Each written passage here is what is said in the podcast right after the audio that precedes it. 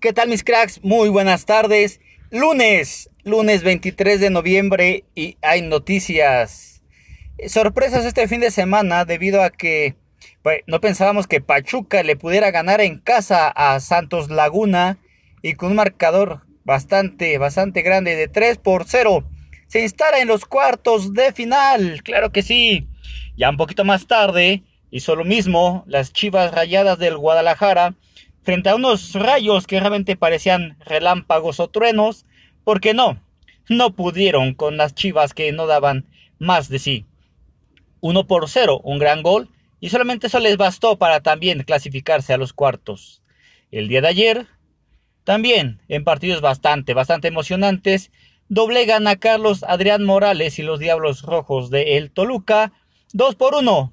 Unos Tigres del Tu Camión que bastó únicamente dos tantos para dejar fuera a estos diablos que realmente, pues de diablos durante toda la temporada no tuvieron mucho.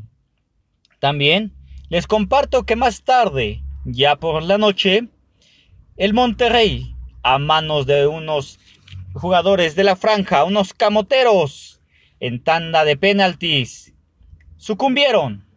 Y sí, son el fracaso regiomontano. De los dos grandes, o próximos dos grandes de la Liga MX, uno ya quedó fuera, que es el Monterrey del Turco.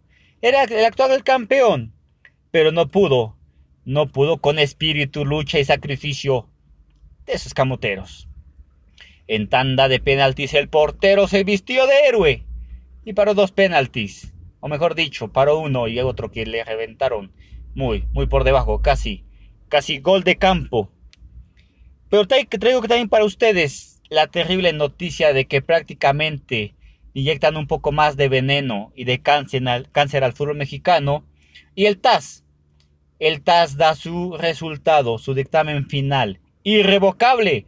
Señoras y señores, durante seis temporadas no hay ascenso ni descenso en el fútbol mexicano. Y esto, esto lamentablemente perjudica mucho a la liga.